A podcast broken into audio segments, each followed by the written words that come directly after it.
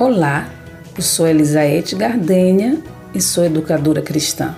Estou aqui para estar tá lembrando para vocês dicas diárias no ato de educar. Coisas simples, pontos muitas vezes que a gente acha irrelevante, mas que é tão necessário observar na construção que é toda a fundamentação que nós damos na educação dos nossos filhos.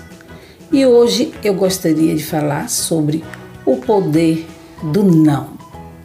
Em Mateus 5,37, a palavra de Deus nos diz: Seja, porém, o vosso falar, sim, sim, não, não. Porque o que passa disto é de procedência maligna.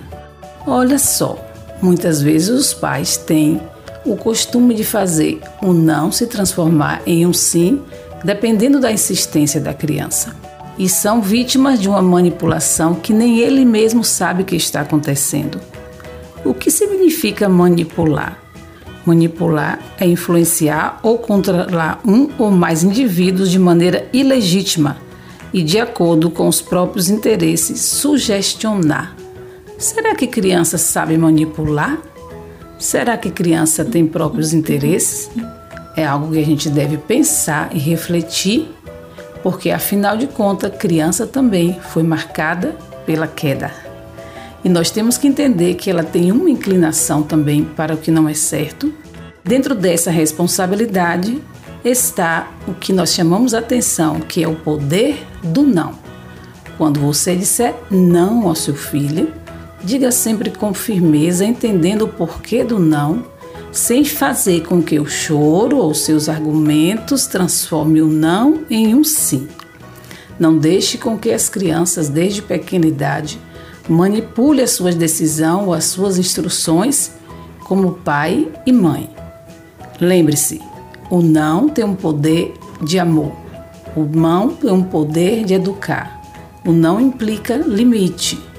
Se eu digo não, o meu não vai sair com firmeza de quem sabe o que está dizendo e também com a firmeza de quem sabe o porquê do não e também a consequência do não se transformar em um sim. Às vezes, quando o nosso não se transforma em sim, nós estamos criando um adulto ou semeando atitudes para que esse adulto futuramente ou adolescente, na fase seguinte da vida, não saiba lidar com frustrações, nem sabe lidar com a vida no sentido de que nem tudo vai ser sim. Lembre-se, pais, sim seja o vosso falar, sim, sim, não, não. Não deixe com que o seu não se transforme em um sim. Fique firme no seu comando e você com certeza estará plantando semente de equilíbrio e referencial de integridade nas suas crianças. Não tenha medo do não. O não é altamente educativo. Saiba por que você está dizendo não e fique firme.